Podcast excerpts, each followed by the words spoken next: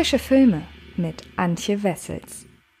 Hallo, liebe Freds und herzlich willkommen zu einer neuen Ausgabe des Frische Filme Podcasts. Erstmals aufgenommen aus meinem neuen Zuhause, was äh, ihr jetzt nicht wirklich, wovon ihr jetzt nicht wirklich irgendwas habt von dieser Information, aber wenn ihr meine Videos auch oder wenn ihr mich beziehungsweise die äh, Machenschaften von Fred Carpet auch in Videoform auf YouTube verfolgt, dann werdet ihr das Ergebnis meines Umzugs schon ganz bald sehen, denn in meinem neuen Zuhause haben wir ein Arbeitszimmer eingerichtet mit eigener Filmecke und ich bin noch ganz fleißig am Einrichten, kann noch nicht versprechen, dass es diese Woche schon soweit sein wird, aber die nächsten Videos werden aus diesem Setting aufgenommen. Ich freue mich schon total darauf, euch das zu zeigen und generell dann einfach wieder neue Videos aufzunehmen. Ich glaube, das wird richtig, richtig cool. Bis dahin müsst ihr nun aber erstmal mit Podcasts vorlieb nehmen, denn momentan ist einfach wahnsinnig viel Chaos und äh, ja, deshalb habe ich mir überlegt, euch einmal mehr ein paar Netflix-Filme zu präsentieren, denn die Kinos sind ja nach wie vor dicht, aber es gibt da einige Sachen, die momentan sehr erfolgreich bei Netflix laufen oder die ganz neu zu Netflix hinzustoßen, wie beispielsweise Mank. Also schaut da unbedingt ins Podcast-Angebot von Fred Carpet rein, denn ich habe auch eine lange Kritik zu Mank verfasst und bin da schon sehr gespannt, was ihr dazu sagt. In diesem Podcast hier, deshalb habt ihr wahrscheinlich draufgeklickt, geht es nun aber erstmal um He's Out There und wer regelmäßig bei Netflix vorbeischaut, der wird über den Filmtitel möglicherweise schon gestolpert sein. Auch wenn das nicht unbedingt bedeutet, dass es sich bei diesem Film um ein Netflix-Original handelt. Das ist nämlich ein Trugschluss, über den ich gleich noch sprechen werde. Aber zunächst einmal sollt ihr erst einmal wissen, worum es in He's Out There geht. Und es geht um Laura und ihre beiden Töchter Kayla und Maddie die ein schönes Wochenende in einem abgelegenen Ferienhaus verbringen wollen. Doch die anfängliche Idylle wird durch dunkle Vorzeichen gestört. Nach einem Ausflug der Kinder in den Wald bekommt die kleine Maddie plötzlich Fieber und kann kaum noch atmen. Laura ist entsetzt, als sie die Ursache findet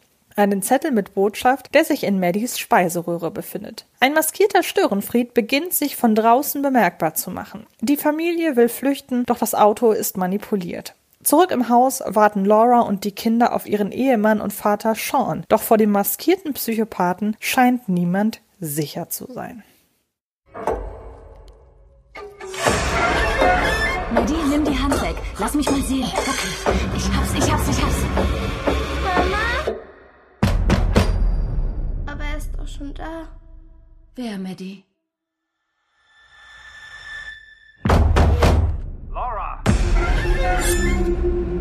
Bist du das schon?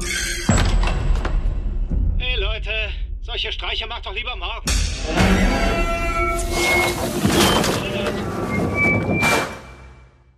Was auf Netflix Erfolg hat und was nicht, lässt sich ein Stück weit auch vom Streaming-Giganten selbst steuern.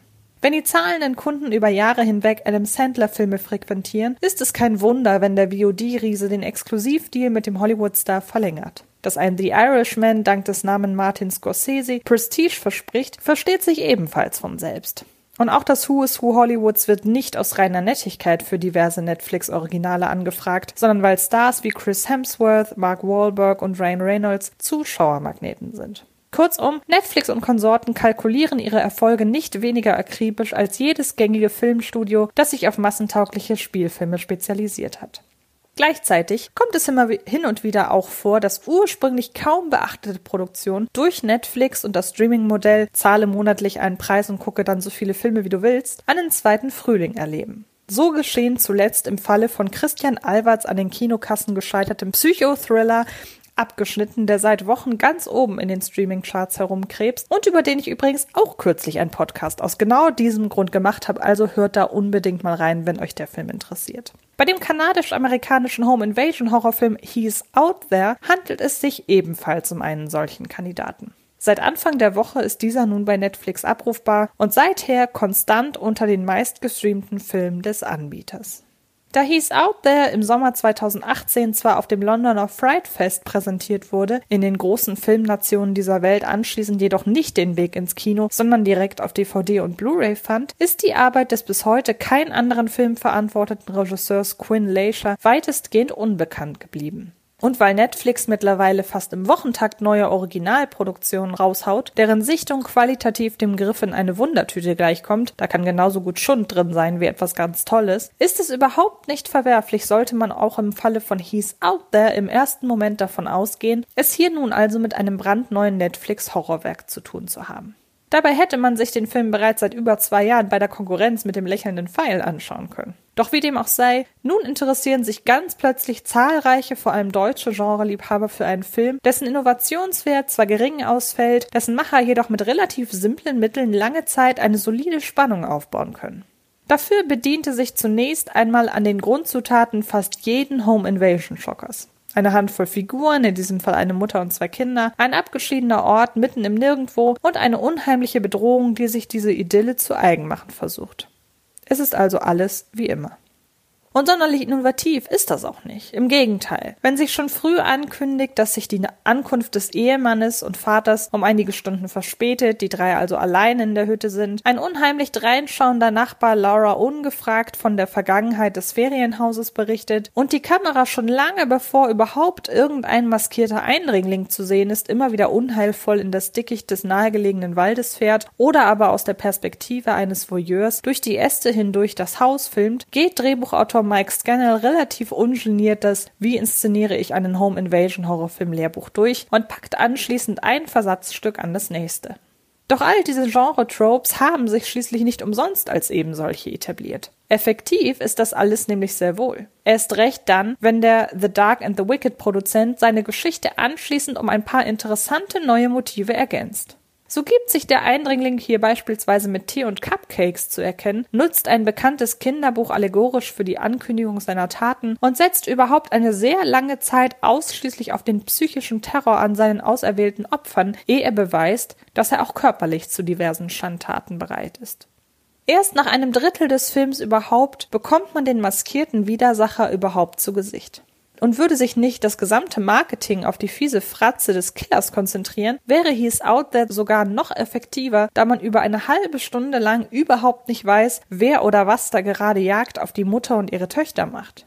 Noch einmal eine halbe Stunde vergeht, ehe der oftmals einfach nur regungslos im Dunkeln stehende, gruselige Geräusche von sich gebende und schockierende Botschaften und Bilder abliefernde Bösewicht überhaupt gewalttätig wird. Leider fällt der Beginn des sukzessiven Spannungsabfalls genau mit jenem Moment zusammen, in dem der Psychopath sein Dasein als Killer offenbart.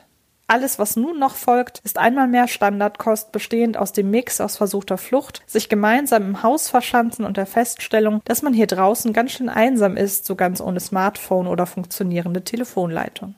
Gleichwohl umgeht Mike Scannell gekonnt die ein oder andere Plausibilitätsstolperfalle, mit denen man es im Genre häufiger zu tun bekommt.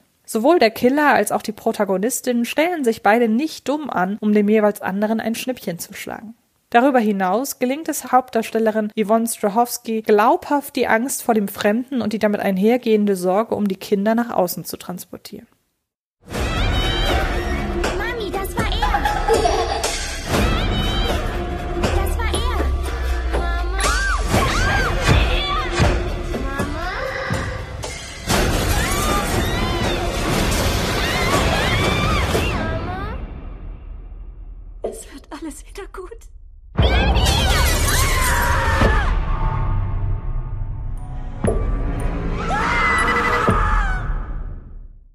Nicht ganz so gelungen ist derweil der Versuch, dem Psychokiller eine Motivation für seine Taten zu geben.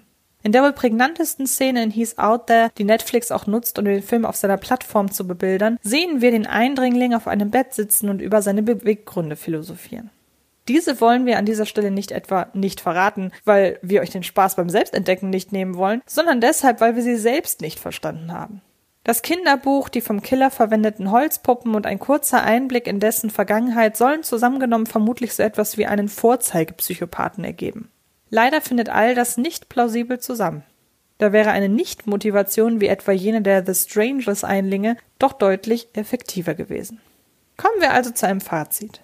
He's Out There ist ein routiniert inszenierter Home Invasion Schocker mit einigen starken, einigen weniger starken und einigen richtig schwachen Szenen, die in erster Linie aus der lahmen Auflösung resultieren.